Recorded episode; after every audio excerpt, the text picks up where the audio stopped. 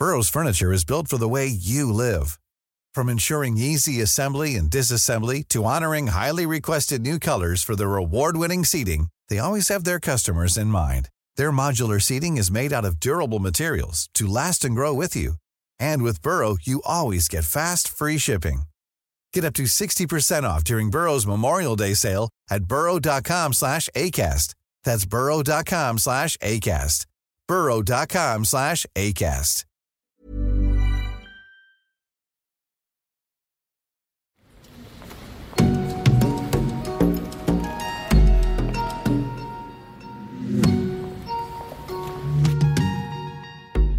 Bonjour, bonsoir, bienvenue. Ceci est un podcast de l'école pro du Centre Pompidou pour mieux comprendre les mutations du monde du travail. Vous êtes au cœur du Musée national d'art moderne, dans la salle 3-8, conçue par l'architecte Léopold Banchini, en collaboration avec Laure Jaffuel. Ici, des professionnels de tous horizons participent à des formations qui mettent l'art en dialogue avec les entreprises et les organisations. Espace vide, mur blanc, dalle de moquette grise. Stop On ouvre les trappes au sol et tout se transforme. L'esthétique du bureau est sans dessus-dessous. Alors on lève la tête du guidon, on sort des sentiers battus. En art, il faut accueillir l'inconnu et regarder autour de soi pour renouveler ses pratiques et inventer de nouveaux modèles.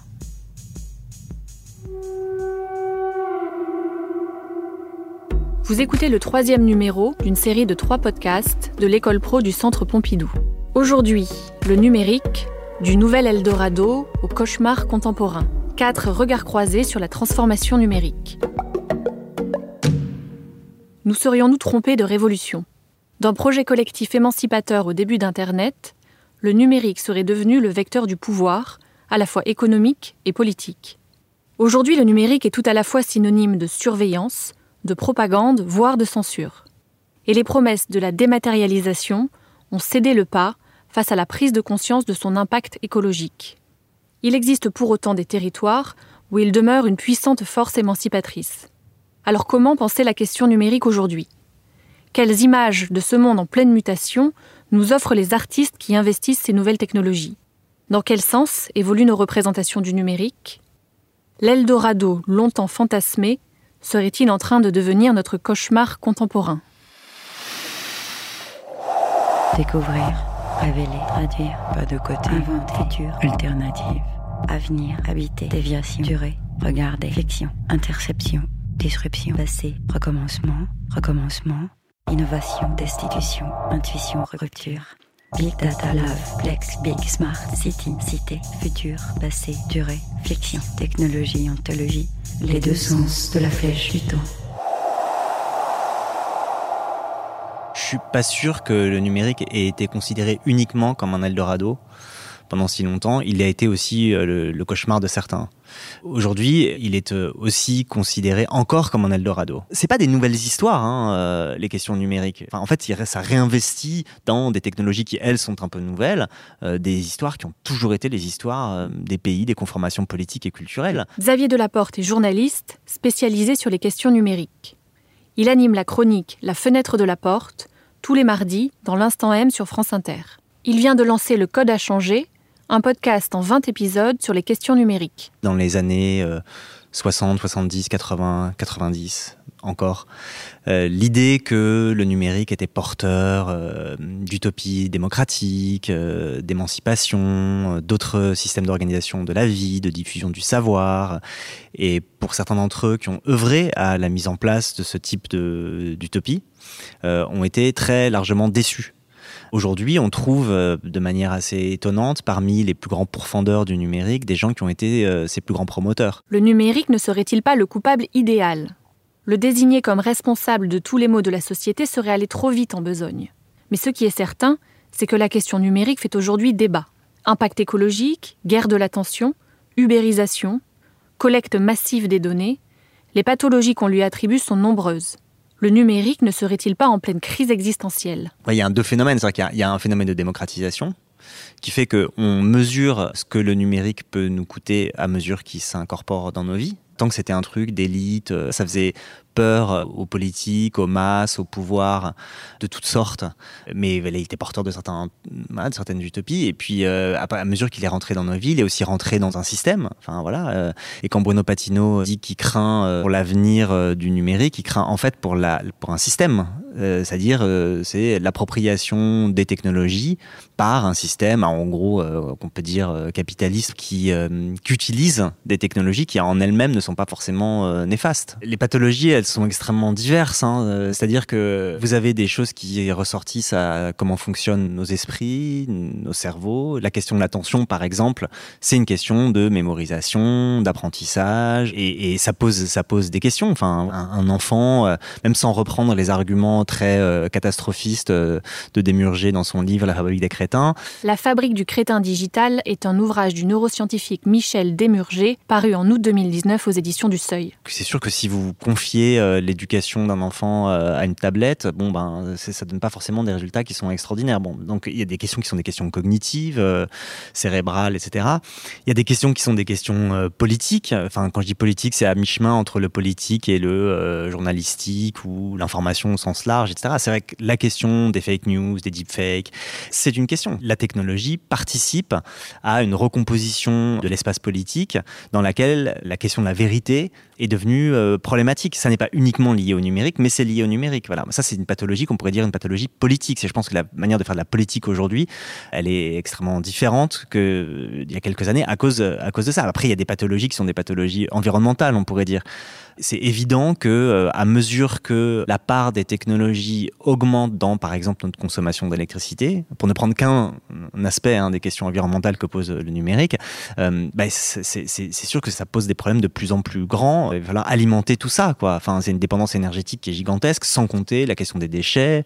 Donc voilà, on pourrait dire qu'il y a des pathologies qui sont des pathologies qui suivent toutes les strates de la manière dont le numérique agit et intervient euh, dans nos vies ce qui est très intéressant, c'est euh, comment est-ce que des euh, nouvelles formes d'organisation du travail, parce qu'il y a quand même des nouvelles formes d'organisation du travail, par exemple ce qu'on appelle l'ubérisation, mais qui est en fait des gens qui travaillent sous la direction d'un algorithme, on pourrait dire. Évidemment, il est, programmé par des hommes, enfin voilà, leur interlocuteur c'est un algorithme. Ça induit quand même des nouvelles organisations, et notamment le fait d'être seul. Et donc ce qui est intéressant, c'est comment ces formes d'organisation, en fait, elles nécessitent de la part des travailleurs qui sont pas forcément des salariés, etc., aussi des nouvelles formes d'organisation, parce qu'ils se heurtent à des problèmes qui sont en fait des vieux problèmes, qui sont des problèmes de négociation, euh, de, des décisions unilatérales, je sais pas, d'une prix d'une course chez Uber, par exemple. D'un coup, ça va baisser, augmenter, les mecs peuvent rien faire, de toute façon, ils allument leur machin, ah, le prix de la course a changé, bah, voilà, bon. Et qu'en fait, les gens, ils sont bah, comme de tout temps. bah, ils se disent bon bah qu'est-ce qu'on peut faire face à ça? Et donc ils essayent de retrouver des formes de, de collectif quoi et qu'effectivement on voit réapparaître des formes de collectifs qui sont soit des syndicats un peu à l'ancienne, soit des groupes de soutien, enfin je sais pas comment on pourrait appeler ça, etc. Et ça, c'est vraiment hyper intéressant parce que ces gens-là, ils vont à la fois redécouvrir des très vieilles formes d'organisation et en même temps avec euh, des nouveaux outils, des nouvelles formes d'action, etc. C'est qu'il y a un mélange, comme dans beaucoup beaucoup d'aspects du numérique, à la fois un mélange de très nouveau et très ancien. Ce dont on a pris conscience euh, progressivement pour ce qui est euh, du numérique, c'est de la part de politique qui avait, euh, quand je dis politique, c'est un sens très large, dans la programmation. C'est-à-dire qu'on a mis un peu de temps à comprendre que programmer, faire un programme informatique, et, ça c'est valable aussi bien pour un réseau social que pour, que pour un, programme d'intelligence artificielle, par exemple, c'était une activité politique. C'est une activité politique parce que un programme fabrique des lois donc détermine ce qu'on peut faire ou ne pas faire. Par exemple, dans un réseau social, le fait de euh, pouvoir euh, partager un contenu, de pouvoir liker et pas disliker, ou alors de pouvoir liker ou disliker, bon, bah, ça, ça va induire tout un type de comportements qui vont définir euh, la manière dont les gens vont communiquer entre eux. Et ça, c'est une forme de loi.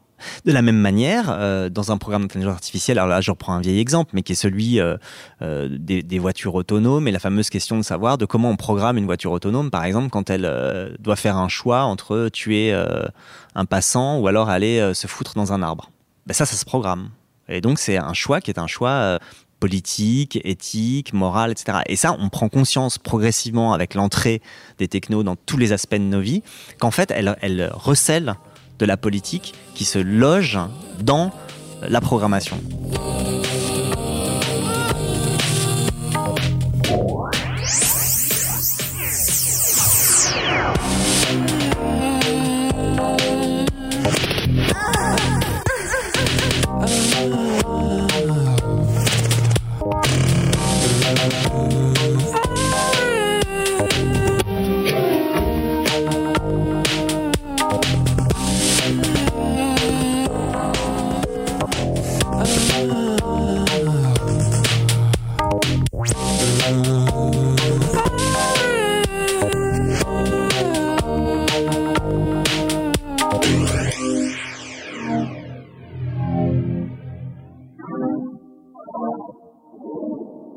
Ubiquitaires, liquides, les nouvelles technologies irriguent désormais notre quotidien. Cette impression de saturation alimente un mouvement de fond qui fait de la critique des nouvelles technologies un objet de réflexion.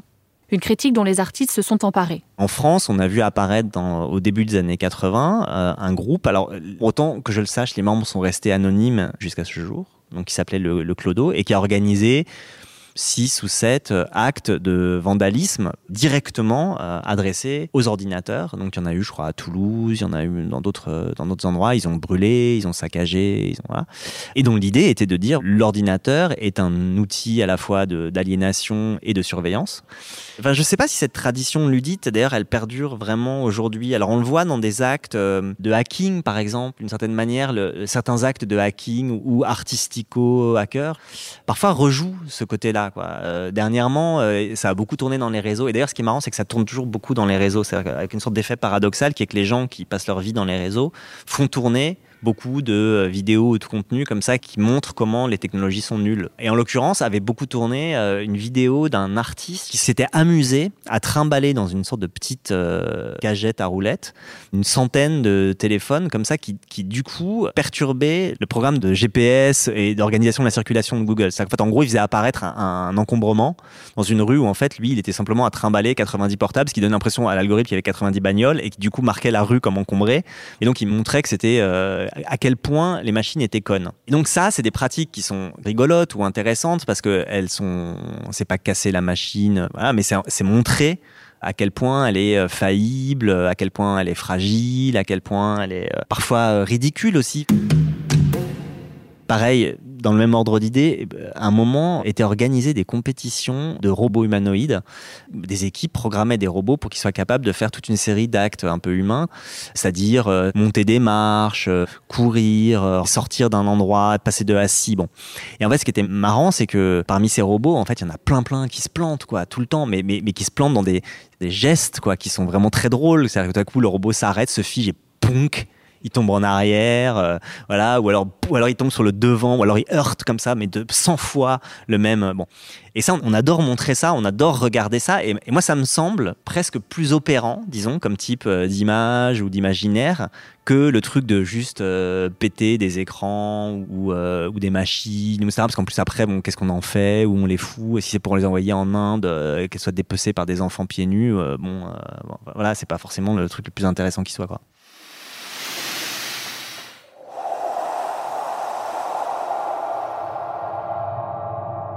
À la fois puissantes et faillibles, les technologies du numérique ont bel et bien bouleversé nos manières de penser, de travailler, de communiquer, de nous déplacer et même de nous rencontrer. Qu'en est-il du monde de l'art? Et comment les artistes investissent ces nouvelles technologies, tout à la fois outils, médiums et objets de réflexion critique?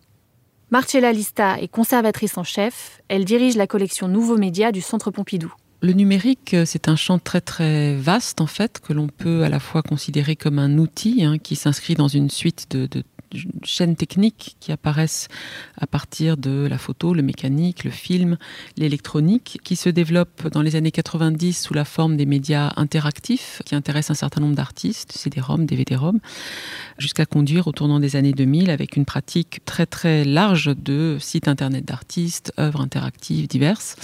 Mais le numérique, c'est aussi une manière de, former des sons et des images qui va donner lieu, je dirais, à l'intérieur des formats déjà existants, hein, de de la musique, du film, des nouveaux procédés hein, pour produire ces contenus.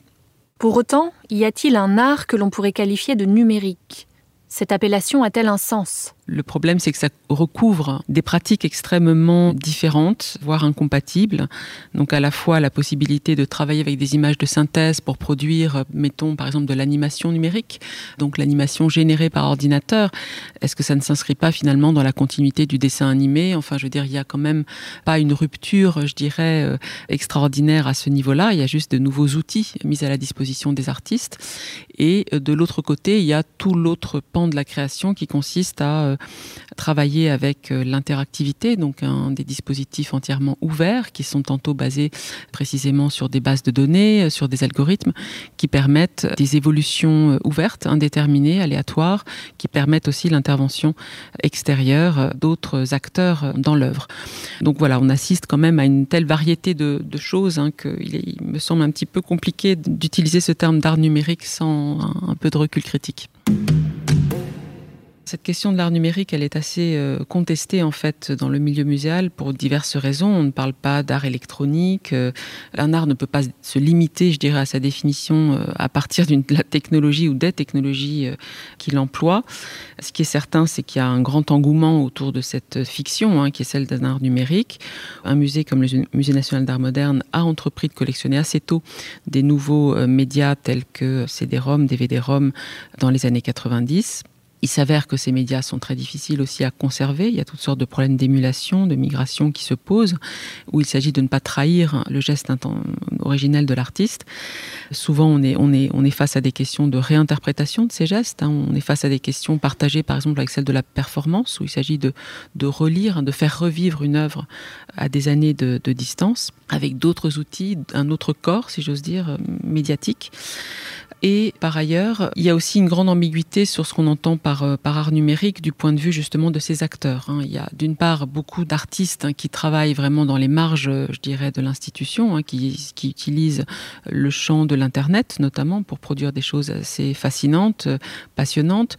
Quelqu'un, un critique comme Lev Manovitch, par exemple, qui est un grand spécialiste des nouveaux médias, soutient que ce n'est pas le rôle des musées que de courir après ces formes d'art éphémères, qu'il faut en respecter le caractère fugitif, le caractère insaisissable. Tout cela pour dire que le, mot ne fait pas euh, consensus. Il y a par ailleurs beaucoup d'artistes hein, qui travaillent simplement avec euh, leur ordinateur pour produire hein, ce qu'on appelle du media art, c'est-à-dire euh, des formes d'art qui utilisent tous les outils de bureautique et tous les outils algorithmiques hein, qui sont permis aujourd'hui par l'informatique. Mais voilà, il n'y a pas de définition pour moi qui puisse être arrêtée. L'art ouvre une fenêtre pour questionner notre quotidien entièrement irrigué par les technologies numériques. Comme c'est le cas avec le sujet de la collecte, de l'analyse et de la transformation des flux de données, qui est un enjeu central aujourd'hui, tant pour les entreprises que pour les institutions. Beaucoup d'artistes s'intéressent aujourd'hui au big data, donc ça c'est quand même un, sujet qui attire un regard à la fois une démarche d'exploration d'une réalité inconnue, qui est une nouvelle représentation du monde, qui est totalement abstraite, qui est une représentation par données et non plus par image. Donc il y a un déplacement total du, paradigme photographique hein, vers une autre manière de restituer, de traduire le monde. Une artiste comme Hito Steyerl, à laquelle le Centre Pompidou consacrera donc une exposition, euh, est une artiste qui veut vraiment aussi montrer hein, la réalité qu'il y a derrière ce mirage numérique, hein, c'est-à-dire comment ces données sont manipulées, comment euh, la reconnaissance faciale, la collecte de données à toute fin de manipulation euh, des comportements et du conditionnement des comportements et de la consommation notamment, et des idées, va euh, vraiment conduire, euh, je dirais, l'humanité à des nouvelles formes de régimes totalitaires qui ne disent pas leur nom. L'un des artistes à s'emparer de ces sujets est l'artiste sonore et visuel Ryoji Ikeda. Ces installations audiovisuelles étaient présentées au Centre Pompidou en 2018 à l'occasion du cycle Mutation-Création. L'œuvre Test Pattern 100 propose une immersion sensorielle dans notre monde saturé de données.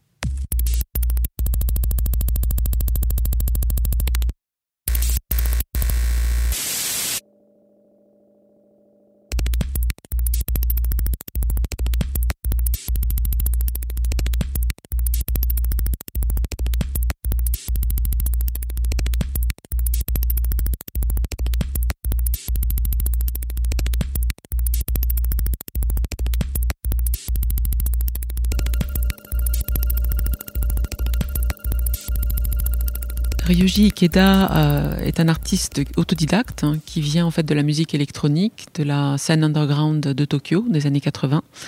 Il a un rapport à la scène, au vivant, et à cette idée effectivement d'une tension, hein, de l'expression d'une tension. Il utilise le son et l'image pour mettre en tension ce sentiment justement d'être totalement dépassé par l'univers des données.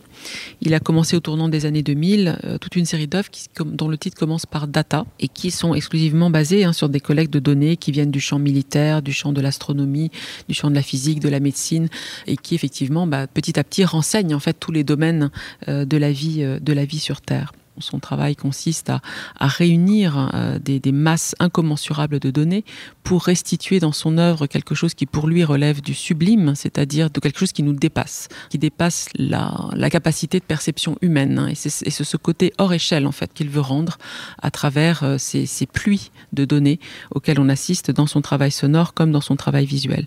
Ce qui est très très beau dans le travail de Ryoji Ikeda, c'est en effet ce mélange de poésie et de lucidité critique. Hein. il arrive à la fois à livrer un regard extrêmement euh, réaliste finalement sur ce monde euh, abstrait des données, tout en les conduisant hein, vers une sorte de dépassement et quelque chose qui est vraiment une, expérience quasiment hypnotique d'absorption hein, et de perception de la beauté aussi hein, qui peut être créée à partir de cette nouvelle réalité.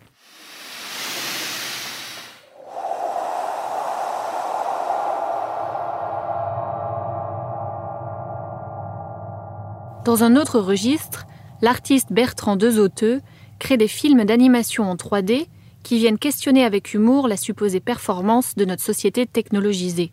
Avec une esthétique du bricolage, il façonne des univers hétéroclites où cohabitent nature, robots et autres chimères numériques.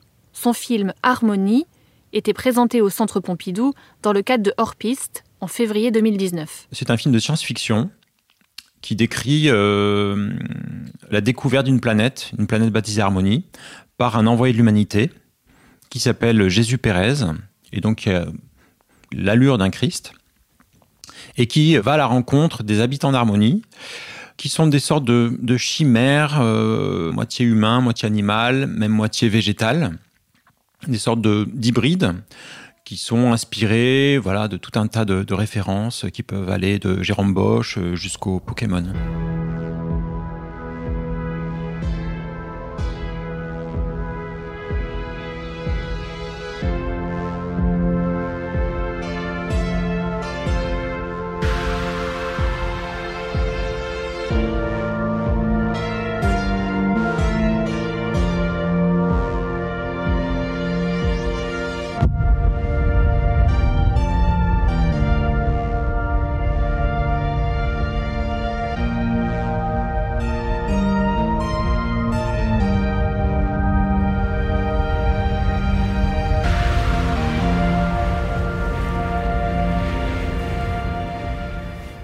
Avez-vous déjà rencontré un être humain? Non, non, non, non. Savez-vous ce que je viens faire ici?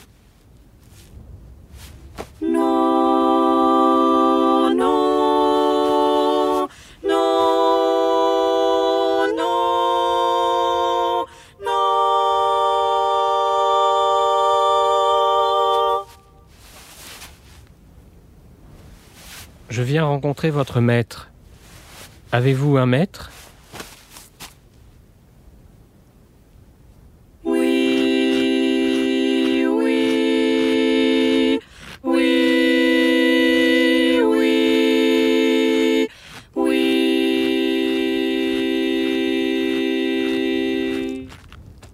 Dans cette satire visuelle et sonore, Bertrand de Zoteux donne à voir un environnement numérique clos, fait de déchets, et d'artefacts technologiques. Le film décrit la condition d'un avatar numérique qui déambule dans un monde anti-tech où la maladresse l'emporte sur la notion de performance. Il y a des références technologiques dans ce film, ou même euh, un questionnement sur une certaine logique informatique qui viendrait euh, créer des conditions de vie pour les habitants d'Harmonie. Donc par exemple, ils ne répondent que par oui ou par non. Donc voilà, comme c'est des sortes d'êtres informatiques, langage binaire, enfin voilà, il y a des, sortes de procédés comme ça, d'analogie, de liens, de liens de sens, euh, qui se demandent mais comment est-ce que vivrait euh, un avatar? Quelle est la vie d'un avatar? Et en effet, ça tisse un pont vers euh, Second Life, qui était un peu une découverte importante pour moi. Le film s'amuse un peu avec la figure de l'explorateur, qui est une figure très importante dans ma jeunesse, justement dans les films d'aventure ou les bandes dessinées, qui est aussi une sorte d'ethnographe. Donc en fait, il arrive euh, à la rencontre de cette population et puis il a des cadeaux. Et donc ces cadeaux, finalement, sont des mots parce qu'il il arrive avec des colis où il n'y a pas d'image dessus, mais il y a juste un mot ou euh, une mention. Et ces mots, je les ai choisis, en fait, c'est une collecte. Une collecte de mots que je suis allé prélever dans tout un tas de, de domaines, mais surtout dans le domaine un peu à la fois du numérique, de la publicité. L'humour, c'est un peu le fil rouge aussi de mon travail, mais il n'est pas forcément compris il n'est pas forcément perçu. Pour moi, l'humour, c'est un outil en fait de déconstruction des certitudes, et c'est une chose qui met à distance aussi. C'est pour pas te prendre trop au sérieux et avoir euh, une perception euh, du réel euh, trop catastrophiste. Bertrand de Zoteux navigue entre différentes temporalités et différents univers. Il fonctionne par collage, où s'entrechoquent des références diverses, puisées aussi bien dans la littérature de science-fiction, le jeu vidéo, que dans l'histoire de France. Il joue avec nos stéréotypes, recrée des mondes, des imaginaires, et s'amuse à caricaturer nos croyances technoscientifiques.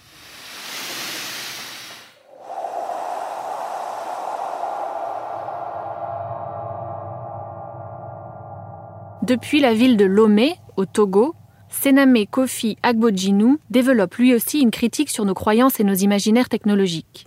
Tout à la fois architecte, urbaniste, designer et anthropologue, il a fait le choix de l'intervention concrète pour aborder la question de la ville, et plus particulièrement de la Smart City, cette projection d'une urbanité saturée de nouvelles technologies. Il s'agit de vous faire consommer énormément de technologies, euh, et en cela, la Smart City est vraiment la synthèse de l'obsolescence programmée, puisque considérant que c'est un projet euh, de ville produite par la technologie et que les technologies changent en permanence, eh vous êtes obligé de consommer en permanence de la ville, que vous n'atteignez jamais, puisqu'il s'agit de la renouveler.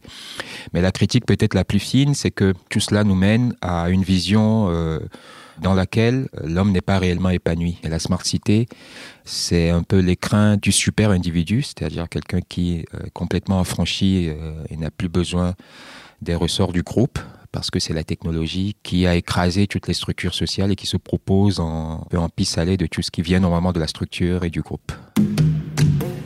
Je propose un décentrement de regarder à la périphérie, que la solution peut peut-être venir euh, de la périphérie pour euh, pousser cette réflexion et essayer de, trouver une porte de sortie en quelque sorte. Il faut avoir une attention aux géographies euh, autres et qu'en Occident même, l'environnement conceptuel est tellement euh, donne tellement peu de possibilités et peu d'espace de se mouvoir que il est fort probable que la solution ne, ne vienne pas d'Occident et qu'une vraie disruption ne puisse pas émerger en Occident. Et donc dans cette attention à des géographies autres, on devrait aller à quelque chose qui est en fait match assez idéalement avec les nouvelles technologies aujourd'hui qui est, euh, pour faire très simple, ce que j'appelle des algorithmes vernaculaires ou une sorte de mathématique ou une computationnalité primitive. Et donc, il y a déjà de la technologie dans les contextes autres, voire très euh, anciennes, traditionnelles, que cette technologie-là est en quelque sorte euh, très naturelle parce qu'elle procède beaucoup de l'observation de la nature et se cale dessus. Et d'ailleurs, retourner à ces, technologies, à ces algorithmes et à ces, à computationnalités primitives peut être euh, une solution parce que elle, étant très proche de la nature, avait déjà mis en place des dispositifs qui permettent, euh, dans le développement de la technologie, euh, un peu en organique et en fractal, de ne pas s'isoler du reste et de tisser avec tout, toute la création en quelque sorte.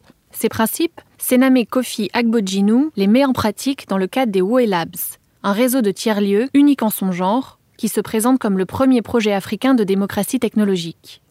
Les WOE Labs, c'est un réseau de lieux pratiquement euh, dans chaque environnement et dont la vocation est d'être un peu la matrice de la société numérique telle qu'on peut la reconfigurer en mobilisant euh, toutes les forces du commun, euh, du libre, etc. C'est une expérimentation, c'est la dimension en guillemets concrète d'une utopie euh, qui est elle complètement théorique qui veut montrer que euh, on peut faire de la smart cité ou on peut aller vers la smart cité euh, autrement en empruntant des voies qui sont plus celles du modeste. Et donc c'est une réponse au projet euh, classique de smart cité qu'on voit apparaître un peu partout en ce moment en Afrique. Donc en, en l'état où c'est aujourd'hui, y a deux lieux. C'est des lieux qui s'adressent à la jeunesse essentiellement euh, du rayon de 1 de 2 km autour, mais ça s'adresse plus globalement euh, en termes de réflexion à toute la communauté des gens qui s'intéressent à l'avenir des villes et à la question des smart cités. Cette vision inclusive et accessible du numérique trouve sa déclinaison dans le mouvement des low-techs, qui pensent le numérique avant tout en fonction des usages. Quand on parle, nous, de low-tech, dans le cadre des Well c'est déjà de recréer dans le contexte de la ville les conditions du village et de faire en sorte que les gens se reparlent et fonctionnent en groupe, euh, qui est cette sorte d'organicité, en s'appuyant donc sur ces lieux concrets qui, fonctionnent aussi comme des dispositifs très villageois, très traditionnels, qui sont les enclos d'initiation. Les enclos d'initiation dans la configuration du village, c'est le lieu où on met tous les jeunes pour les obliger à se parler, à passer du temps ensemble, à se connaître, où on profite aussi, et c'est la, deuxième couche du low-tech, pour voir quel est le potentiel de chacun et l'orienter dans la vie, mais par rapport aux ressources qui sont les ressources du lieu. Nous, on met les gens ensemble. Premièrement, c'est la, la première low-tech comment vous faites gens ensemble. Et après, évidemment, euh, on va vers des technologies qui sont ouvertes, qui sont peu coûteuses euh, en énergie, que euh, la plus modeste des composantes du social peut s'approprier, c'est-à-dire pour moi la, petite fondeuse ambulante, tu vas pouvoir comprendre la technologie. Et c'est ça le crible, c'est le principe de sélection, c'est de ne prendre aucune technologie qui ne descend pas au plus bas, ou en tout cas où l'effort d'explication ne sert à rien dès qu'il s'agit de, s'adresser à, à certaines couches de la population, et de travailler tout cela pour adresser des problématiques qui sont là aussi des problématiques de la proximité. L'idée, c'est vraiment, depuis un espace qui a 650 mètres carrés, régler tous les problèmes dans un rayon d'un kilomètre autour. Et à mesure que vous repliquez et qu'il y a des itérations et que vous avez comme ça sur toute la ville un réseau de lieux distants chacun de 2 km en quelque sorte qui adressent les problématiques, ben vous tendez de façon organique vers un smart territoire. Cette approche du numérique fondée sur les usages, la tradition, le vernaculaire, convoque de nouveaux imaginaires technologiques, bien éloignés de l'idéal promu depuis la Silicon Valley. Et quel serait le rôle des artistes dans cette approche? Ce qu'il s'agit de faire, qui est de renouveler complètement l'entendement, euh, va être peut-être très compliqué à, faire pour des intellectuels, des hommes du sens, tout de suite, parce que eux restent très encore euh, contraints par les institutions. Mais les artistes, justement, peuvent euh, déblayer ces pistes-là et proposer une sorte de frivolité positive qui balise un peu ces nouveaux concepts et ces nouvelles configurations à, à inventer. Esthétique, politique, publique, pratique, éthique, critique, esthétique, politique, publique, pratique, éthique, critique, éthique, critique, esthétique, politique, autonomie, pratique, éthique, critique, esthétique, politique, publique, pratique, éthique, critique, esthétique,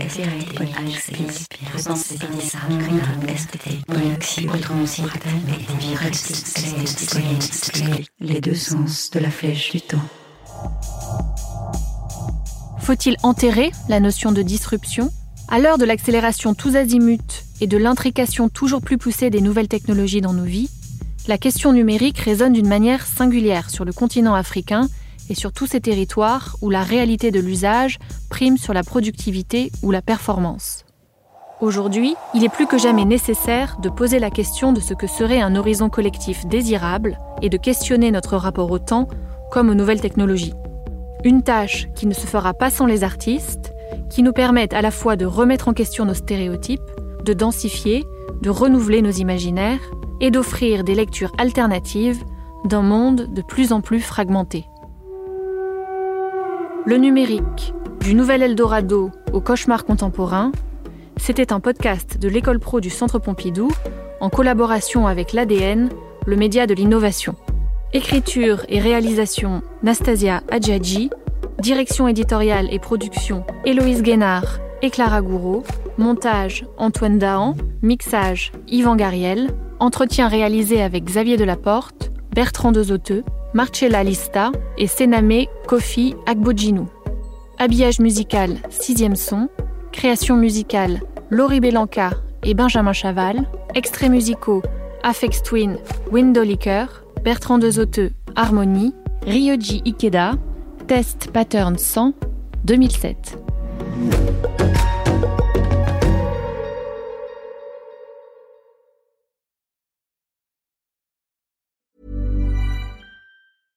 Imagine the softest sheets you've ever felt. Now imagine them getting even softer over time. That's what you'll feel with Bowl and Branch's organic cotton sheets. In a recent customer survey, 96% replied that Bowl and Branch sheets get softer with every wash. Start getting your best night's sleep in these sheets that get softer and softer for years to come. Try their sheets with a 30-night guarantee. Plus, get 15% off your first order at bowlandbranch.com. Code BUTTERY. Exclusions apply. See site for details.